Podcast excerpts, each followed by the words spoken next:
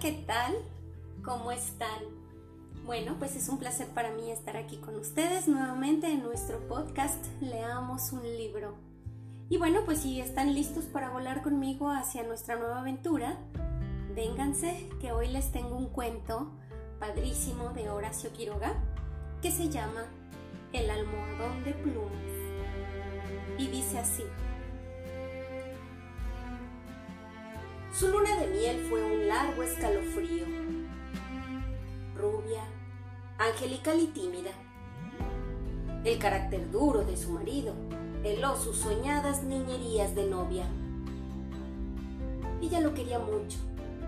Sin embargo, a veces con un ligero estremecimiento cuando volviendo de noche juntos por la calle, él echaba una furtiva mirada a la alta estatura de Jordán estaba mudo desde hacía una hora.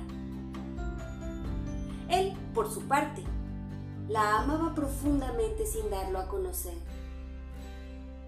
Durante tres meses, porque se habían casado en abril, vivieron una dicha especial. Sin duda, ella hubiera deseado menos severidad en ese rígido cielo de amor, más expansiva e incauta ternura pero el impasible semblante de su marido la contenía siempre. La casa en que vivían influía un poco en sus estremecimientos. La blancura del patio silencioso, frisos, columnas y estatuas de mármol, producía una otoñal impresión de palacio encantado. Dentro, el brillo glacial del estuco, sin el más leve rasguño en las altas paredes, afirmaba aquella sensación de desapacible frío. Al cruzar de una pieza a otra, los pasos hallaban eco en toda la casa, como si un largo abandono hubiera sensibilizado su resonancia. En ese extraño nido de amor, Alicia pasó todo el otoño. No obstante, había concluido por echar un velo sobre sus antiguos sueños y aún vivía dormida en la casa hostil, sin querer pensar en nada hasta que llegaba su marido. No es raro que adelgazara. Tuvo un ligero ataque de influenza que se arrastró insidiosamente días y días. Alicia no se reponía nunca. Al fin, una tarde pudo salir al jardín apoyada en el brazo de él.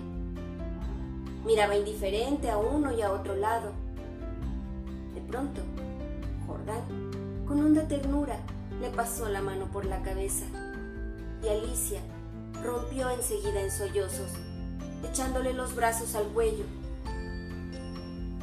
Lloró largamente todo su espanto callado, redoblando el llanto a la menor tentativa de caricia. Luego, los sollozos fueron retardándose y aún quedó largo rato escondida en su cuello, sin moverse ni decir una palabra.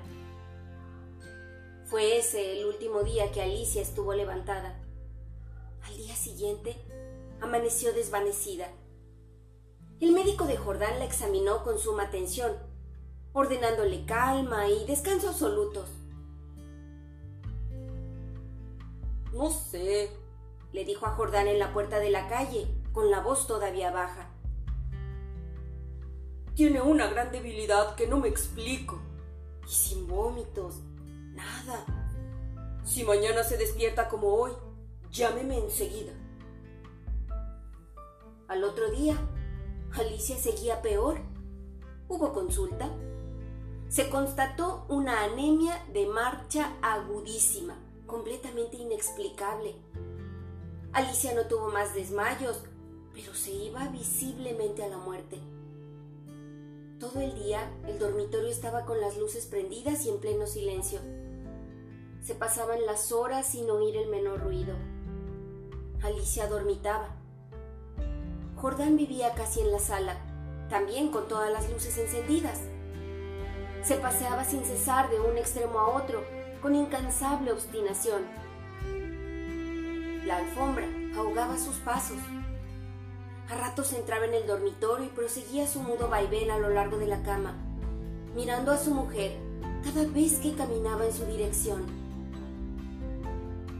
Pronto, Alicia comenzó a tener alucinaciones confusas y flotantes al principio y que descendieron luego a ras del suelo.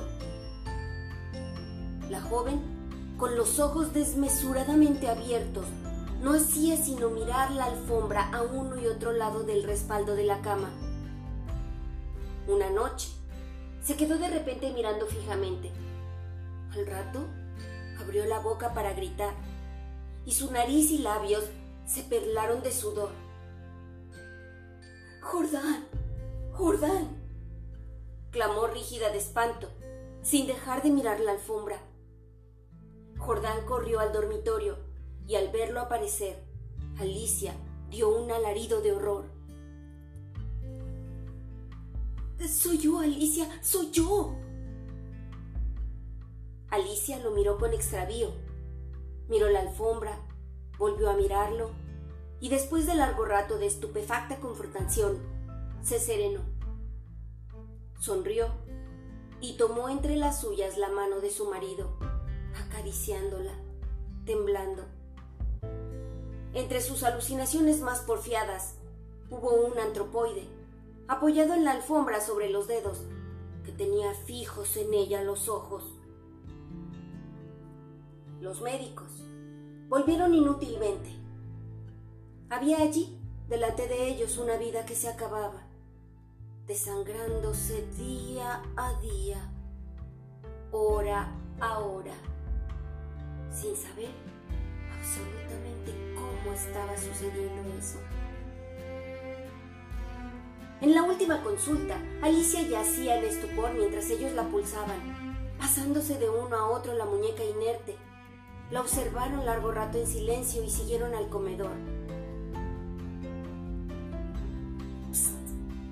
Se encogió de hombros desalentado su médico. Es un caso serio. Poco hay que hacer. Solo eso me faltaba, resopló Jordán y tamborileó bruscamente sobre la mesa. Alicia fue extinguiéndose en su delirio de anemia, agravado de tarde pero que remitía siempre en las primeras horas. Durante el día no avanzaba su enfermedad, pero cada mañana amanecía lívida, en síncope casi. Parecía que únicamente de noche se le fuera la vida, en nuevas alas de sangre. Tenía siempre al despertar la sensación de estar desplomada en la cama con un millón de kilos encima. Desde el tercer día de este hundimiento, no la abandonó más. Apenas podía mover la cabeza. No quiso que le tocaran la cama, ni aun que le arreglaran el almohadón.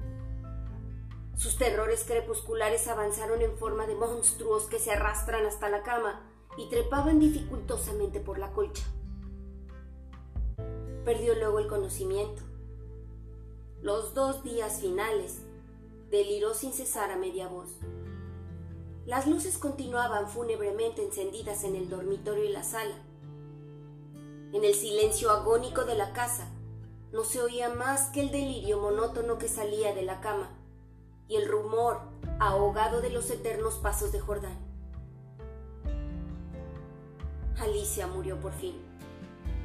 La sirvienta, que entró después de deshacer la cama, sola ya, miró un rato extrañada el almohadón. Señor, llamó a Jordán en voz baja. E-, en el almohadón hay manchas que parecen de sangre. Jordán se acercó rápidamente y se dobló a su vez. Efectivamente, sobre la funda, a ambos lados del hueco que había dejado la cabeza de Alicia, se veían manchitas oscuras.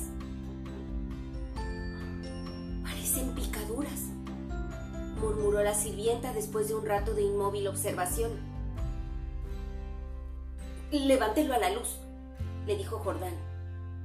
La sirvienta lo levantó, pero enseguida lo dejó caer y se quedó mirando a aquel, lívida y temblando. Sin saber por qué, Jordán sintió que los cabellos se le erizaban. ¿Qué hay? murmuró con la voz ronca. Pesa mucho, articuló la sirvienta sin dejar de temblar. Jordán lo levantó. Pesaba extraordinariamente. Salieron con él y sobre la mesa del comedor, Jordán cortó funda y envoltura de un tajo. Las plumas superiores volaron y la sirvienta dio un grito de horror con toda la boca abierta, llevándose las manos crispadas a los bandos sobre el fondo, entre las plumas, moviéndose lentamente con sus patas velludas. Había un animal monstruoso, una bola viviente y viscosa. Estaba tan hinchado que apenas se le pronunciaba la boca. Noche a noche, desde que Alicia había caído en cama, había aplicado sigilosamente su boca, su trompa, mejor dicho, a las sienes de aquella, chupándole la sangre. La picadura era casi imperceptible. La remoción diaria del almohadón había impedido sin duda su desarrollo, pero desde que la joven no pudo moverse, la succión fue vertiginosa en cinco días. En cinco noches había vaciado Alicia. Estos parásitos de las aves, diminutos en el medio habitual, llegan a adquirir en ciertas condiciones proporciones enormes. La sangre humana parece serles particularmente favorable y no es raro hallarlos en los almohadones de pluma. Y este es el fin de la historia. Espero que les haya gustado. Si les gustó, por favor compártanlo. Vayan por favor a suscribirse a este podcast y bueno, pues también denle a la campanita para que reciban todas las notificaciones cada vez que yo suba un cuento nuevo. Y bueno, pues nos vemos en el siguiente episodio para volar a otros mundos sin movernos de aquí. Adiós.